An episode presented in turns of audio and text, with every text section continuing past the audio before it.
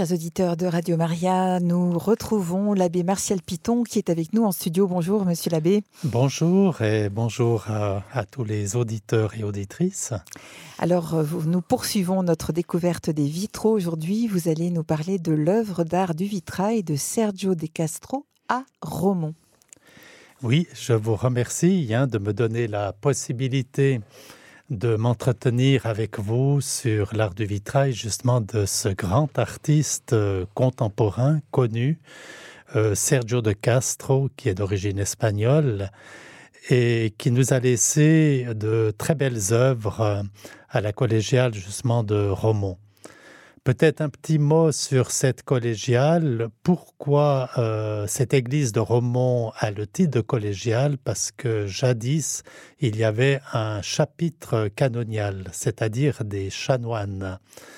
Et cette église fait partie située sur la colline de Romont, euh, de la cité même de, de, Romont avec son château qui aujourd'hui nous offre euh, ces espaces pour un musée euh, d'art du vitrail. Et on ne peut bien sûr dissocier cette collégiale, cette église, puisque tous deux ont été érigés, donc dissociés du château, parce qu'ils ont été érigés presque en même temps soit en 1215 pour le château et 1248 pour la collégiale. Du moins, on a les premiers documents des premières pierres qui ont été posées euh, de style roman dont il reste quelques vestiges encore. Donc elle est dédiée à Notre-Dame, euh, Notre-Dame de l'Assomption plus exactement, et cette église euh, de par les diverses euh, époques qu'elle a rencontrées, euh, demeure aujourd'hui l'un des plus beaux joyaux romano-gothiques de la Romandie. Et bien sûr, à peine qu'on franchit l'antique porte, hein, le, le, portail plus exactement, surmonté d'un Christ rédempteur superbe, il faut le dire, de style roman, eh bien on est convié à nous laisser imprégner euh, de son atmosphère euh, qui respire bien sûr le sacré et bien sûr euh, a comme vocation de nous apaiser, d'entrer, je dirais, dans ce monde intemporel. Et on ne peut que se désaltérer de son silence, comme on se rassasie alors insatiablement de sa lumière. Elle comprend d'imposants piliers qui sont ornés de magnifiques euh, chapiteaux et qui soutiennent la grande voûte ainsi que celle, bien sûr, des collatéraux euh, du sanctuaire. Et durant des siècles, jusqu'à nos jours, les pèlerins viennent précisément se recueillir. Pourquoi des siècles? Parce que on se rendait euh, jadis en caravane depuis assez loin, c'était une étape pour euh, prier euh, Notre-Dame de Lausanne. Et c'était vraiment une étape que la collégiale de Romont qui était dédiée à Notre-Dame du Portail. Et aujourd'hui encore nombre de pèlerins y passent puisque euh, Romont est situé sur l'un des chemins de Saint-Jacques de Compostelle. Et bien sûr, euh, une fois qu'on est à l'intérieur de cet édifice euh, sacré, à certaines heures de la journée, spécialement dans l'après-midi, il y a une coloration euh, magique, on pourrait dire, euh, qui se répand dans tout l'édifice euh, comme une véritable pluie de pétales d'une clarté étincelante et qui transfigure hein, le, sanctuaire passant de, de variations, je dirais, euh, multicolores, hein, or, rubis, améthyste, émeraude, colbat, sardoine, enfin tout ce type de couleurs euh, qui forment l'art euh, du vitrail et qui se répand sur le dallage et sur les colonnes de l'édifice. c'est toujours cette expérience hein, de la lumière hein, qui est une substance, il faut le dire, différente des autres. Pourquoi? Parce que elle est capable, telle la présence de Dieu, de pénétrer ce qu'elle touche. Et l'art du vitrail a justement cette vocation de se laisser traverser par cette lumière. Et bien sûr, au passage, cette lumière euh, devient toute colorée. Et en ce sens, euh, l'art du vitrail, j'aime à le dire, a vraiment cette belle vocation d'être en quelque sorte, euh, je crois qu'on peut le dire, hein, médiateur des réalités de la foi, comme si la translucidité parlait euh, de la transcendance. L'art du verre coloré présent à la collégiale de Romont traduit, je dirais, quelque chose, euh, comme dans d'autres sanctuaires de la glane, de notre relation hein, avec le divin. C'est comme s'il nous invitait à ouvrir la fenêtre de notre cœur que pour Dieu, le Maître des Lumières, hein, et qui colore notre âme euh, jusque dans ses profondeurs, afin que s'y reflète sa présence en une féerie de couleurs incandescentes. Oui, tout cela, bien sûr, est essentiellement dû à l'art du vitrail de plusieurs artistes, dont celle euh, de Sergio de Castro, euh, ce dont je vous invite à nous arrêter quelque peu ce matin, il s'agit de cinq grandes verrières, hein, des grandes ouvertures présentes euh, au collatéral nord de l'église. Alors d'emblée, les œuvres de Sergio de Castro nous attirent de par leur jeu de couleurs, à la fois vives mais aussi euh, intérieure, il faut le dire. Et les sources de rayonnement proviennent euh, précisément des cinq baies de style, euh, cette fois-ci non pas roman, mais gothique, flamboyant, parce qu'il y a eu plusieurs incendies dans cette collégiale et bien sûr, euh, on a refait euh, l'édifice euh, selon les époques. Mais c'est le gothique flamboyant qui domine.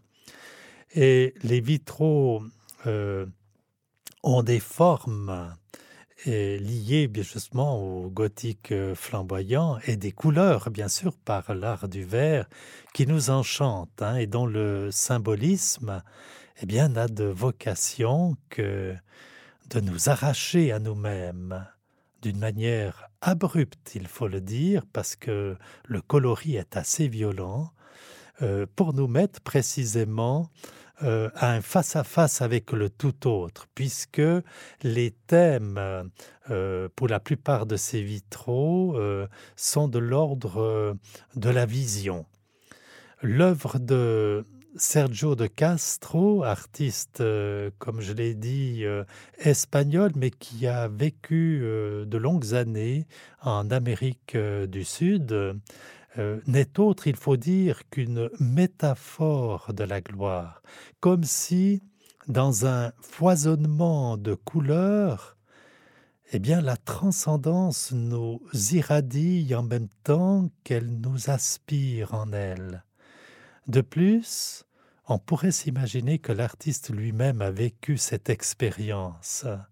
Pourquoi? Parce que euh, il y a euh, dans le vitrail euh, du collatéral, donc c'est-à-dire le troisième, celui du prophète Élie, il s'est représenté lui-même. Ce n'est autre que son visage à lui sur le char de feu. Euh, qui, qui emporte Élie précisément euh, dans les grands ailleurs de liberté. Alors Sergio de Castro, euh, on peut dire, eh bien, il hante encore, et peut-être pour longtemps encore, la collégiale de Romont, au-delà de sa mort, puisqu'il est entré dans la pleine lumière de l'éternité un 31 décembre 2012. Ainsi, je vous invite donc euh, à entrer dans la pleine vision, euh, celle qui illumine jusqu'aux profondeurs de l'être avec euh, l'œuvre de Sergio de Castro. Et tout commence pour notre visite hein, au fond de la collégiale, c'est-à-dire côté gauche quand on y entre. Et là, nous sommes en présence euh, avec le vitrail euh, de l'Alliance.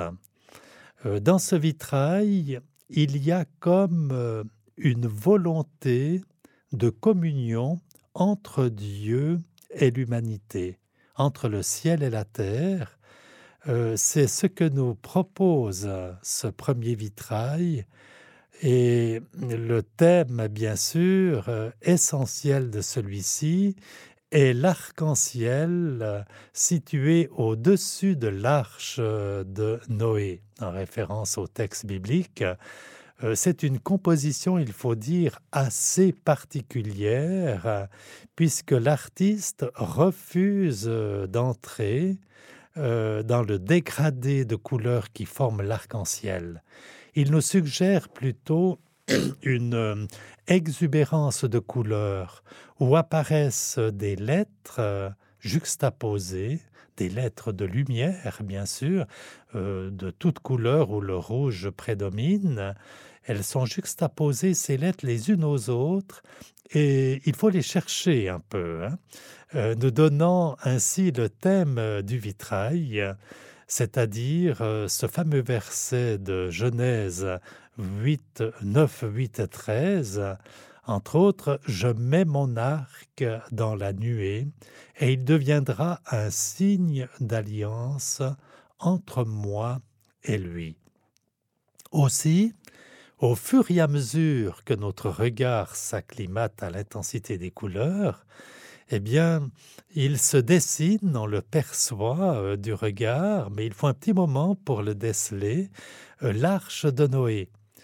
Euh, une très belle arche de Noé, comme balancée sur les flots, devenus plus harmonieux sous les ondes bienfaisantes de l'arc-en-ciel, à dominante de rouge, mais aussi de vert. Cette œuvre semi-abstraite hein, se situe hors de tout cadre euh, conformiste. Elle se veut sans limite, car euh, lorsque la transcendance touche la matière, eh bien celle-ci ne peut que se fondre en elle, telle une fusion d'amour, non sans violence, il faut le dire, mais où, au final, tout s'harmonise dans la quiétude. Et puis, nous passons au vitrail euh, suivant, le buisson ardent, en référence euh, à Exode. On peut qualifier ce vitrail euh, véritablement d'œuvre magistrale, de par la force qui s'en dégage. À l'image de Moïse, eh bien, c'est comme euh, en pèlerin, si nous jetterions à, terre, nous aussi, notre bâton de pèlerin, puisqu'on est sur le chemin de Compostelle, euh, où nous démourons nos, sandales aussi, euh, tant le symbolisme des formes, le jaillissement de lumière sont intenses, nous mettant ainsi d'emblée, je dirais, en contact avec la transcendance. Et nous savons que dans l'écriture, eh bien, notre Seigneur Yahvé aime à se manifester avec les éléments euh, de notre planète et de l'univers, où la lumière, voire le feu, deviennent comme un manteau dont il se drape avec éclat, et où les nuées sont l'évocation de son char, les ailes du vent sont coursiers, euh, le tonnerre, sa voix, et les ténèbres, son voile. Et Sergio de Castro présente la transcendance du buisson ardent avec un très grand talent, où tout en laissant transparaître le ciel d'un bleu turquoise, en même temps qu'il y a aussi un bleu euh, nuit profond, euh, on perçoit de vives flammes d'un rouge incandescent qui s'élève en même temps qu'il s'étire euh, de longues flamèches de combustion d'un verre métamorphosé, euh, rappelant que bien qu'embrasé divinement et donc immatériellement, la matière du buisson demeure. Car Moïse, voyant le buisson ardent, dit Je vais faire un détour pour voir cet étrange spectacle. Et pourquoi précisément le buisson ne se consume pas? Ça l'avait intrigué, euh, c'est pourquoi il s'est approché de cette expérience euh, d'ordre de la vision. Et puis, si je reviens au vitrail, bien sûr, on perçoit des ondes assez impressionnantes, euh, sphériques, et qui sont symétriquement disposés dans l'espace du vitrail. Leur présence accentue à la fois l'immatérialité de la vision et la présence vivante et sonore de l'ordre de la plénitude du transcendant, où on peut dire que rien n'est figé. On a l'impression qu'on est pris dans un mouvement de couleurs, euh, comme si on est invité à traverser euh, le vitrail euh, pour s'en aller vers des grands espaces de liberté, soit vers le cœur de la transcendance. Donc présence immatérielle, puisqu'on a tendance à traverser le vitrail, mais quand même réel, et qui manifeste euh, une proximité en même temps d'être avec son peuple, puisque Dieu, euh, en référence à l'Écriture toujours, dira J'ai vu j'ai vu la misère de mon peuple qui est en Égypte. J'ai entendu son cri devant ses oppresseurs. Oui, je connais ses angoisses. Je suis descendu pour le délivrer. C'est ce que dira Dieu euh, s'adressant à Moïse.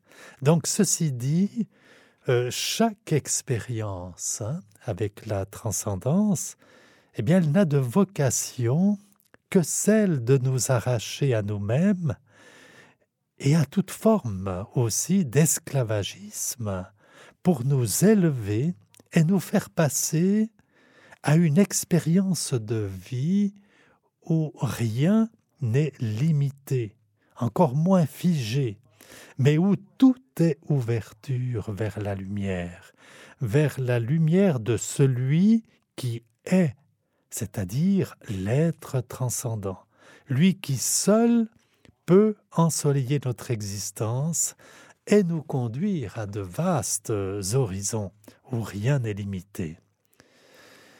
Et puis nous quittons, hélas déjà, c'est un peu vite, hein, ce vitrail, parce qu'on pourrait rester longtemps en contemplation, euh, tant il, euh, son message est grand. C'est normal puisqu'il nous révèle la transcendance. Hein. Alors nous allons passer à un autre vitrail, c'est celui du prophète Élie euh, sur son char de feu. L'auteur s'est inspiré, bien sûr, de ce passage biblique en deux rois euh, de 11, le deuxième livre des rois, euh, où il est dit, comme il marchait, avec Élisée bien sûr, en conversant, voici qu'un char de feu et des chevaux se mirent entre deux, et le prophète Élie monta au ciel dans un tourbillon de lumière. Ce tourbillon, Sergio de Castro l'a remarquablement signifié au moyen de formes et couleurs passant des rouges vifs, orangés au vert tendre et vert cru, contrastant avec le blanc de chaux et adouci quelque peu par les bleus, roses et violacés des firmaments.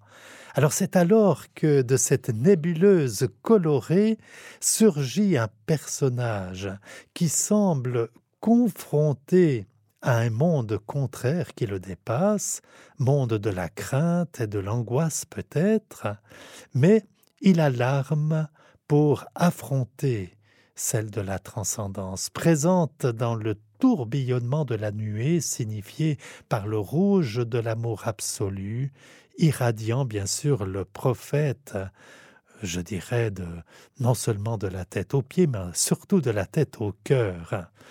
D'où son regard extatique de visionnaire, tel un homme en proie à l'invasion divine. Et Élie est comme arraché au monde, on a du moins cette impression, euh, comme s'il est arraché au monde de la matière pour être euh, véritablement élevé à Dieu. Et fidèlement à l'écriture, Élie est bien sûr représenté sur un char ardent tiré par une euh, chevauchée venue des grands ailleurs, dont il tient par contre solidement les rênes d'une main, tandis que de l'autre, il signale euh, de sa main justement une constellation, et la partie droite du vitrail, on pourrait dire, n'est que foisonnement de symboles en forme de sphère, de spirale ou d'étoile, exprimant ainsi le monde astral. Et tout le message de ce vitrail est le rappel de notre condition humaine. Nous ne sommes sur cette terre que de passage, et le char de feu, eh bien, nous en fait mémoire. Passage où nous sommes, à l'image d'Élie, confrontés nous aussi à bien des obstacles qu'on doit bien sûr traverser, parfois s'arracher pour être en Dieu.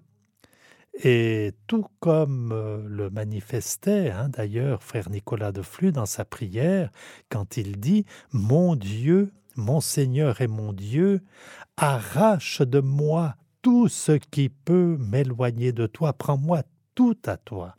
Ainsi seulement il est possible d'avancer avec l'aide de Dieu, de nous élever pour s'irradier dans la lumière, de sa transcendance qui, bien sûr, est porteur d'éternité.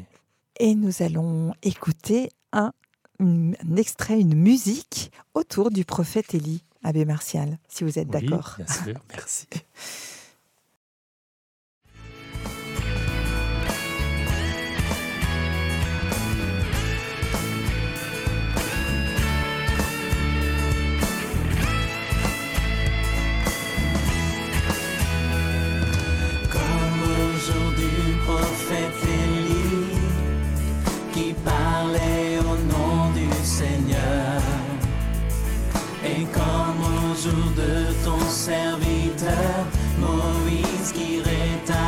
rétablissait la justice. Et malgré ces jours de grande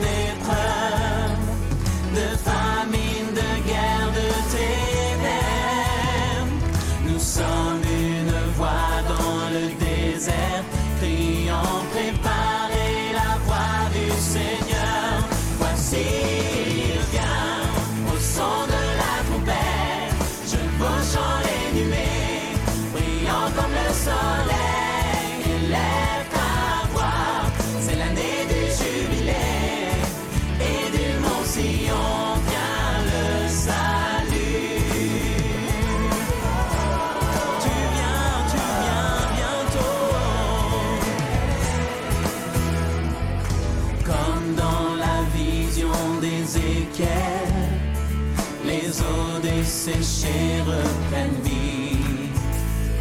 Et comme au jour de ton serviteur,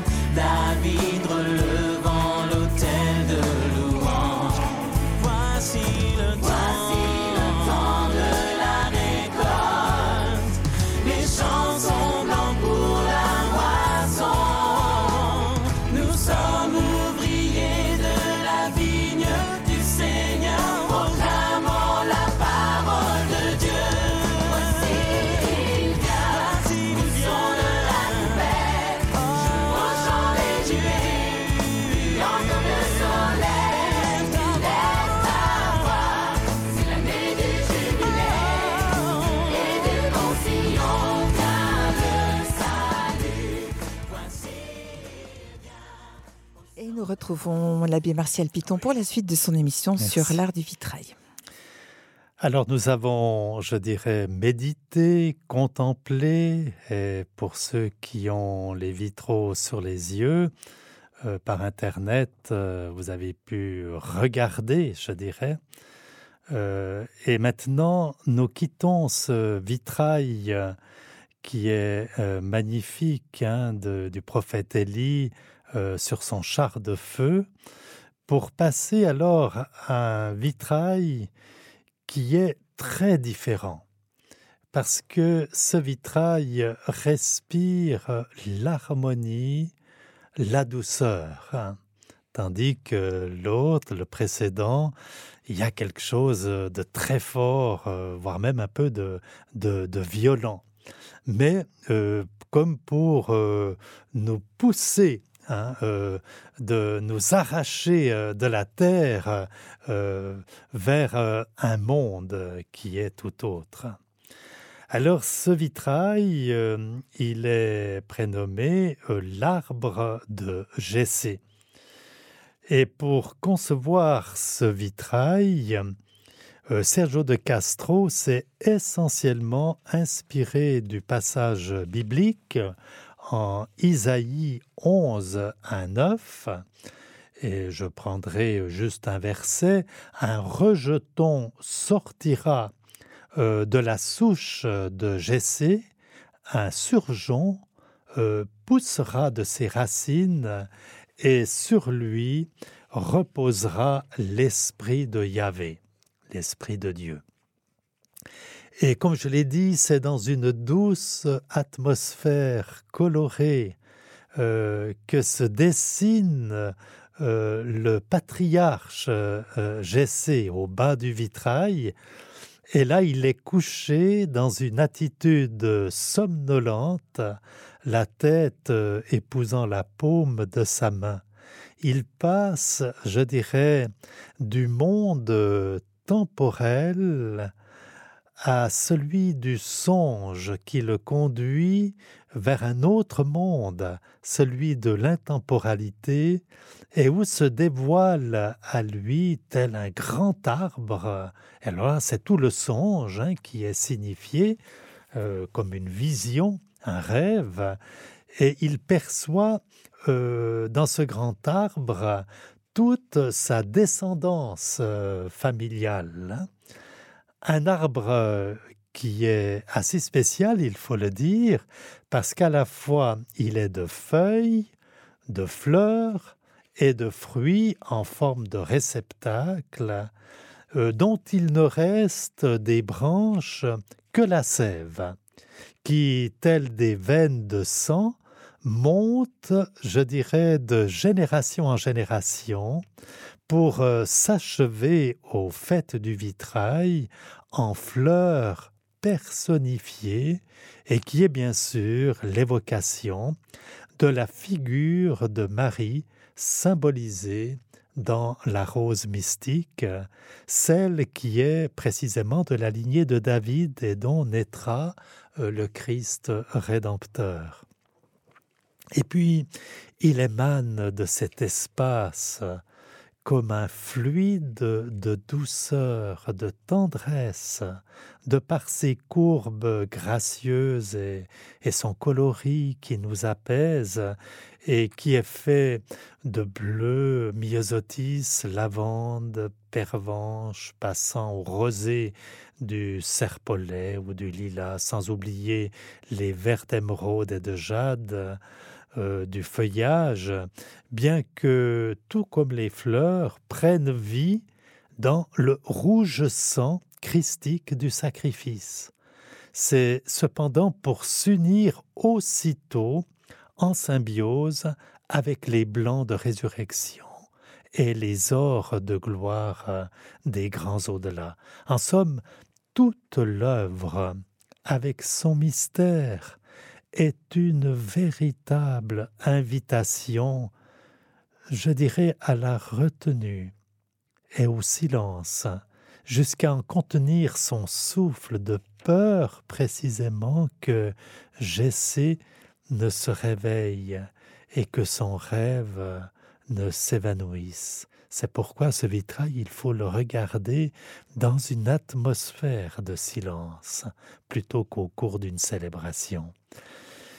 Il est vraiment beau hein, de contempler ce songe de Jessé qui s'offre à nous et où le temps semble suspendu, nous faisant ainsi entrer dans une forme de mouvement intemporel, comme si nous étions dans le voisinage de l'éternité.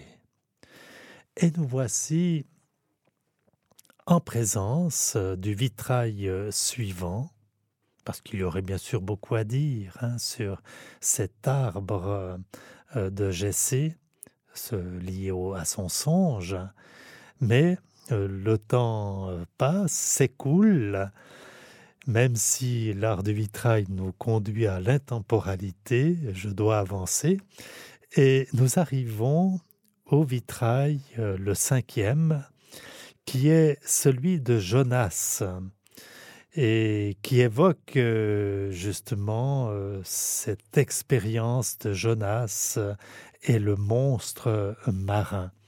On sait que celui-ci, donc Jonas, prophète de l'Ancien Testament, avait renoncé au projet de Dieu qui demandait de se rendre à la cité justement de, de Ninive pour y prophétiser. Il considérait cette mission trop ardue euh, face à un peuple réfractaire à la parole de Dieu, alors il va s'orienter plutôt vers Tarsis, nous dit le texte, par voie de mer, et puis il y a une tempête.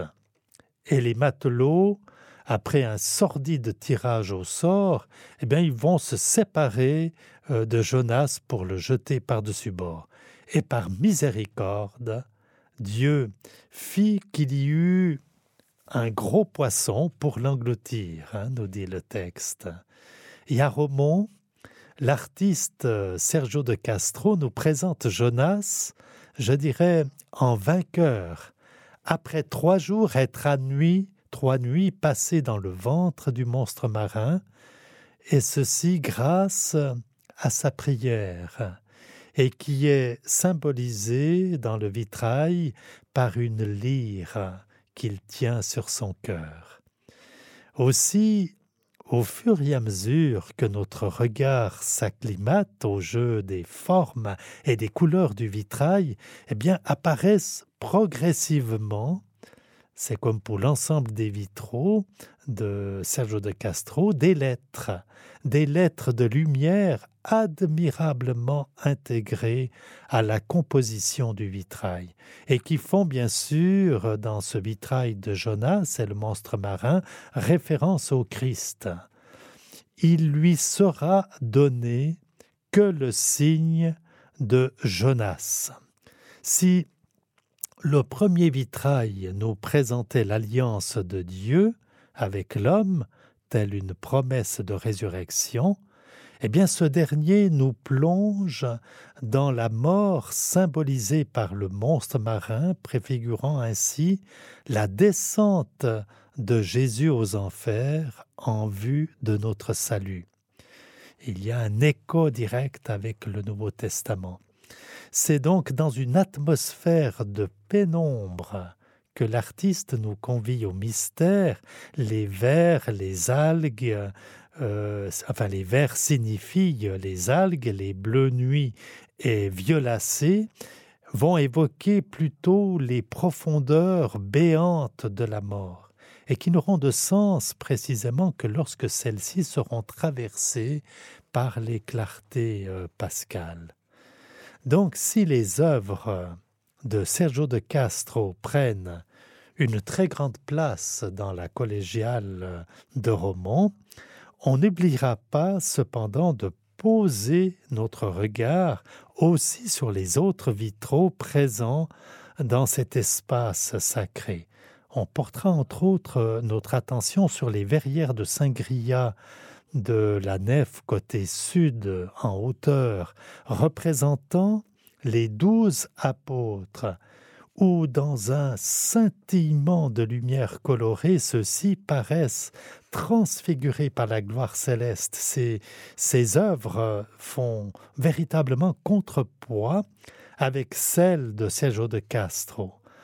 En évoquant à la fois son œuvre et celle de Saint-Gria, Sergio de Castro nous partage, euh, euh, disant lui-même, ces deux ensembles de vitraux dont l'exaltation de la couleur constitue l'élément majeur et commun, se regardent maintenant et se répondent pour la plus grande joie de celui qui les observe et pour la plus grande gloire de Dieu. Et l'artiste ajoute encore en bas au nord c'est le monde en puissance, ce qui précède la manifestation. À l'opposé, au contraire, au sud, c'est le monde incarné, tout l'épanouissement du visible. C'est la révélation par le Christ et ses douze apôtres. Au collatéral sud aussi, juste en dessous du, en dessus, excusez-moi, du gisant euh, du chevalier Maillard, on trouve euh, un antique vitrail du XIVe siècle euh, dans une belle harmonie de couleurs à dominante rouge et qui représente la Vierge Marie, Saint Jean-Baptiste, Saint Sylvestre. Et à l'avant, alors, se trouvent les deux célèbres vitraux de l'Annonciation et de l'Assomption de Marie. Ceci proviendrait d'une donation de la duchesse Yolande de Savoie, qui était la sœur, sauf erreur, du roi euh, de France euh, Louis XI, et qui date du XVe siècle. Euh, ce sont euh, l'œuvre de l'artiste euh, inconnu, un artiste flamand. Euh, celui de l'Assomption, mérite spécialement euh, à ce qu'on s'y incline, je dirais quelque peu. Tous les spécialistes euh, d'art du vitrail le connaissent d'ailleurs. Il est parmi l'un des plus beaux vitrails de, Suisse. Marie est comme toute imprégnée d'une délicate blancheur toute surnaturelle, et elle s'élève vers les grands ailleurs, tandis que ses pieds, euh, repose sur un croissant de lune. Elle est enveloppée de lumière, je dirais, toute solaire, car Marie, eh bien, rayonne jusqu'en son corps de la vie même du ressuscité et libérée du temporel, de tout ce qui en ce monde emprisonne, l'artiste a merveilleusement signifié cette réalité en la présentant dans un espace peuplé d'êtres spirituels et intemporels jusqu'à en devenir euh, transparent, laissant ainsi apparaître le ciel d'un bleu pur et chaste. Ceci pour dire combien l'art du vitrail dans ce lieu et représentant plusieurs époques est d'une grande valeur artistique. Et surtout, euh, cet art euh, donné par plusieurs artistes dégage une très grande spiritualité et ne peut donc que nous mettre en prière et en oraison dans cet espace sacré. Et si la figure de Marie y est particulièrement magnifiée, euh, c'est que ce sanctuaire de Romont euh, lui est, comme je l'ai dit euh, au début de, de mon entretien, consacré sous le vocable de Notre-Dame de l'Assomption. Et c'est pourquoi je voudrais terminer par une prière dédiée à Notre-Dame de l'Assomption à Romont. Marie, toi qui dans le mystère de ton Assomption es transfigurée en astre du matin, toi qui à Romont es si admirablement magnifié sous le vocable de Notre-Dame du Portail, tu deviens passage au travers duquel la lumière de Dieu m'est donnée. Ouvre le vitrail de mon cœur à sa présence, pour qu'il se colore à la lumière de son amour, et que cette lumière puisse descendre en mon être jusqu'en mon corps, pour qu'à mon tour je devienne temple de l'Esprit Saint.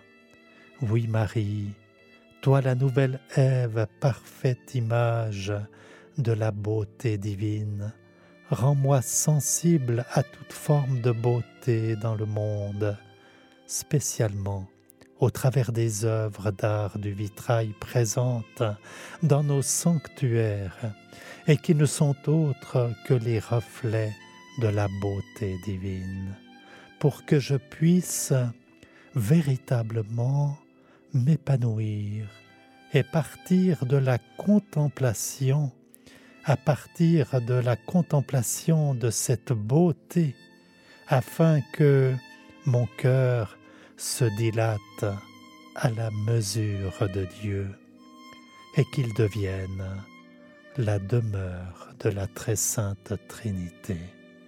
Amen.